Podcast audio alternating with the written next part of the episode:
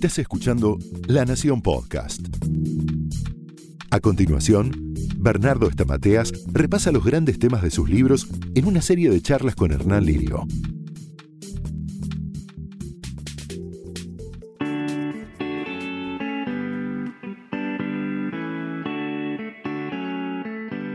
¿Qué tal? ¿Cómo les va? Mi nombre es Hernán Lirio y estamos con Bernardo Estamateas para tratar de aclarar algunas cositas que por ahí se nos eh, complican en la vida, de entender algunas cosas de la vida. No es fácil, pero vamos a tratar de hacerlo. Hoy vamos a hablar de tu fuerza interior, uno de los libros que más me gusta tuyo, Bernardo. Bueno, muchas gracias. ¿Cómo Hernán. estás? ¿Bien? Bien, ¿vos? Por fin un libro que es positivo, porque veníamos de gente tóxica, Sí, de heridas emocionales, de emociones tóxicas, de más gente tóxica. Necesitábamos un poco de, de- de fuerza. Fuerza. interior, ¿no? Ahí vamos, vamos con todo. ¿Por qué este libro se titula Tu fuerza interior?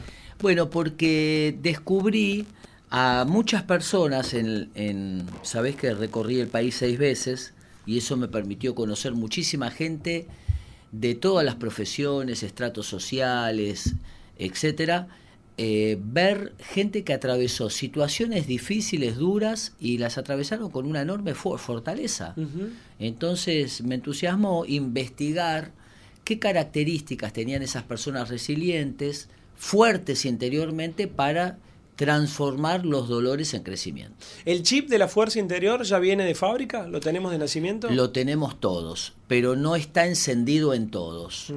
Para que estar encendido tiene que haber alguien significativo que te amó profundamente. Ahí se te enciende. Mucha gente te dice una mamá, un papá, un abuelo, alguien. Alguien que te quiso profundamente, fue un tutor, resiliente lo llamamos, que eh, te quiso profundamente y eso es lo que enciende la caja de recursos que tenemos todos, pero que no todos usamos. ¿Y qué cosas, no- lo que no tenemos de fábrica, cuáles son las cosas en la vida que nos dan fuerza interior? Bueno, eh, cuando nosotros construimos espacios de fortalezas, a eso lo llamo válvulas saludables de escape o le puse también ahí en Fuerza Interior le puse madrigueras afectivas. Nosotros tenemos que construir espacios de refugios constructores de fortalezas. ¿Cuáles son esos? Bueno, obviamente, los amigos. Los amigos son tutores resilientes. Eh, la vocación, hacer lo que a uno le gusta o aspirar a hacer lo que a uno le gusta. Eso es otra tutor resiliente. Los mentores, tener gente que logró lo que nos gustaría lograr y que los podamos tener como consultores. Eso también. Eh, el currículum de batallas ganadas. Recordar siempre qué pruebas atravesamos. Vos mira algo interesante, Hernán. Cuando a alguien le pasó de todo en la vida, ¿no? Te dice, yo sufrí mucho en la Mm. vida. La verdad que... Y lo leen de manera melancólica. Yo les digo, mira, ¿vos las atravesaste todas esas situaciones? Sí. ¿Qué se grabó en tu ADN? Que superás. Cuando te venga una crisis, tu ADN no va a decir otro problema más, qué dura que es la vida. Tu ADN te va a decir otra más que vas a superar. Superás, las superaste 800, la vas a superar. Entonces, las crisis acumuladas no nos debilitan, nos fortalecen. ¿Es bueno tener una meta? Es decir, yo quiero llegar hasta ahí, hasta no llegar ahí, no paro. Sí, es bueno tener muchas y tener de largo plazo y de corto plazo, porque si tenés solo de largo plazo, lo que sucede es que soltás adrenalina, adrenalina, adrenalina, y al no tener dopamina, es decir, el placer de haber logrado, se, se- el cuerpo suelta cortisol, y el cortisol es el famoso estrés, termina agujereándote los órganos. Entonces, hay que tener metas de largo plazo y metas de pequeño plazo, y celebrar las pequeñ- los pequeños logros. Hoy nos propusimos venir acá a charlar juntos, es un logro. Nos propusimos ir el domingo a tu programa, es otro logro. Nos propusimos leer un libro, otro logro. Celebrar los pequeños logros, porque hay que disfrutar del suceso y del proceso. Hay gente que salta de cima encima. Entonces dice, cuando me reciba voy a celebrar. Después que se recibe dice, ahora cuando tenga un hijo voy a celebrar. Entonces salta de cima encima y entre cima y cima, ¿qué hay? Melancolía. Entonces hay que disfrutar de las cimas y hay que disfrutar de escalar las montañas. ¿Es mejor ser reflexivo o es mejor ser impulsivo? lejos ser reflexivo. Eh, la reflexión es, tengo una situación X, pongo pausa y pienso en alternativas. Nosotros tenemos, eso lo analizó Freud, lo llamó proceso primario y proceso secundario. Te lo, te lo comento en lenguaje sencillo. Cuando nosotros éramos bebés teníamos proceso primario. ¿Qué queríamos? Teníamos hambre. ¿Qué hacíamos? Llorábamos. Quiero algo y lo quiero ya. O sea que del deseo saltamos al impulso. Se llama proceso primario. Pero ¿qué hizo mamá, papá o quienes nos criaron? Nos criaron bueno, espera, ahí va, nos metió el proceso secundario. El proceso secundario es, quiero algo, reflexiono o pospongo y después tomo la decisión. Entonces nosotros tenemos proceso primario y secundario incorporados. Si ahora se nos cae el techo, no vamos a usar proceso secundario. Ay, che, se nos está prendiendo fuego. ¿Qué hacemos? ¿No? Salimos corriendo de una. Exactamente, usamos proceso primario. El impulso. Exactamente. Ahora, vos conociste a alguien en Facebook y te mando tres caritas y vos dijiste, ya está, este es el amor de mi vida. Ahí estás usando mal el proceso primario. Ahí hay que usar el proceso secundario. Pasa eso, ¿eh?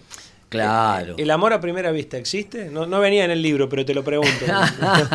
el enamoramiento existe a primera vista, claro que sí. No el amor. El amor es una construcción en el tiempo. ¿Y qué diferencia hay entre enamoramiento y amor? Que el enamoramiento es psicobiológico. Eh, mientras que el amor no, el amor es una decisión y está basado en acciones. Eh, el amor no es un sentimiento, es una acción, es un verbo. Ahora el enamoramiento no, surge. Vos, el famoso flechazo a primera vista existe, por supuesto que sí. ¿Alcanza para armar pareja? Por supuesto que no. No. No, no alcanza. ¿Para amar hay que conocer? Exactamente. Hay que conocer, hay que negociar, hay que intimar, hay que abrir el corazón, es una construcción dinámica permanente. El amor es una construcción. Pensemos el, amor a un hijo, el amor a un amigo, el amor a, un trabajo, son construcciones. Bueno, dijimos que no, pero el amor forma parte de tu fuerza interior. Digo, lo metí a colación al tema. Pero... es una de las fuerzas más grandes que tenemos. No alcanza con el amor. No se puede vivir del amor. Con el amor no alcanza. Hay parejas que se aman, pero se llevan mal. Entonces, eh, todos tenemos el, motivo del libro principal o la tesis principal es, tenemos una caja de recursos internos, todos. Tenemos que usar. Para usar tenemos que encender la luz y ver lo que ya tenemos. Entonces el propósito del libro no es dar herramientas, sino encender la luz a las herramientas que ya tenemos. Bien, bien. ¿Por qué la gente tiene que leer Tu Fuerza Interior? Qué buena pregunta. Porque todos necesitamos, cuando pasamos un momento difícil, no en vano le decimos estoy pasando un momento sin luz. Esta metáfora de oscuridad es justamente porque sentimos que no podemos ver. Entonces lo que tenemos que hacer es ver lo que ya tenemos, esas fortalezas que ya tenemos. Entonces, reflexionar, por ejemplo, sobre los amigos, el currículum de batallas ganadas. Yo creo ahí pongo 32 o 31 fortalezas. claro, porque los capítulos se llaman fortalezas. Exactamente. Fortalezas que tenemos que repasarlas nos permiten atravesar las crisis. Muchas veces admiramos a alguien o lo tenemos como un modelo a seguir. No sé, yo quiero ser como Tinelli, yo quiero ser como tal persona. Eh, ¿hay, ¿Hay diferencia entre admirar y envidiar? Lejos. Admirar es mirar bien y envidiar es mirar mal. De hecho, envidiar literalmente quiere decir eso, mal mirar. Pero viste que a veces la gente dice, te tengo un poquito de envidia de la buena. Bueno, si es coloquial y entendemos por eso admirar, bueno, está bien, pero es coloquial. Pero si vamos a si literalizamos, la envidia siempre es, mala, la envidia siempre es tóxica. La envidia es un sentimiento infantil que dice, me da bronca y tristeza que hayas logrado lo que lograste, me voy a proponer destruirlo, lo que lograste. Y si no puedo destruirlo a través de la descalificación, trataré de destruirte a vos. Pero me da bronca que hayas logrado lo que hayas logrado. la mejor manera de testear un buen amigo es contándole las bendiciones no las crisis. Es, es, equivocado el que te dice, los buenos amigos están con vos en las malas. No, en las malas están todos. Los buenos amigos son que cuando te va bien, lo celebran con vos. Contale las bendiciones, llama a alguien, yo digo en las charlas, llama a alguien y decirle, che, conseguí un trabajo, cobro 10 mil dólares por mes, a ver si se ríe. Si se ríe es un buen amigo. Si se queda en silencio, tené cuidado. Bueno, con esta reflexión cerramos esta, esta pequeña introducción a tu fuerza interior. Si ustedes lo quieren conseguir, lo pueden conseguir en la colección de la Nación de Bernardo Estamateas. Y vamos a seguir charlando, Bernardo, ¿eh? en otros Por episodios. supuesto que sí. En próximos episodios vamos a hablar de resultados extraordinarios, de calma emocional, de nuevas oportunidades, de relaciones exitosas y cada capítulo eh, va siendo un poquito más positivo. Así De que a nos encontramos en el próximo. vamos lográndolo. Hasta pronto. Gracias.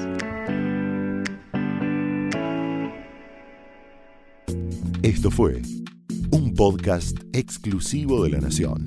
Escucha todos los programas de La Nación Podcast en www.lanacion.com.ar. Suscríbete para no perderte ningún episodio. Estamos en Spotify, Apple Podcast, Google Podcast y en tu reproductor de podcast favorito. Seguí escuchando La Nación Podcast.